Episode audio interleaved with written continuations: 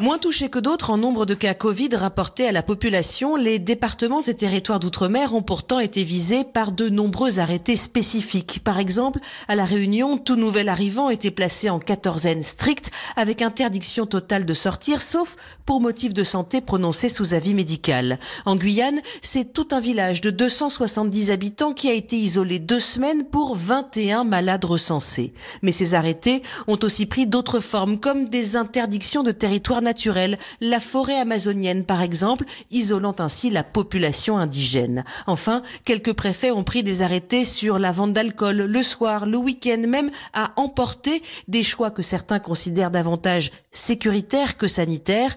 À l'inverse, les autorités affirment que ces mesures ont permis de limiter la circulation du virus. La Nouvelle-Calédonie, par exemple, fait partie des pionniers du déconfinement depuis le 20 avril dernier.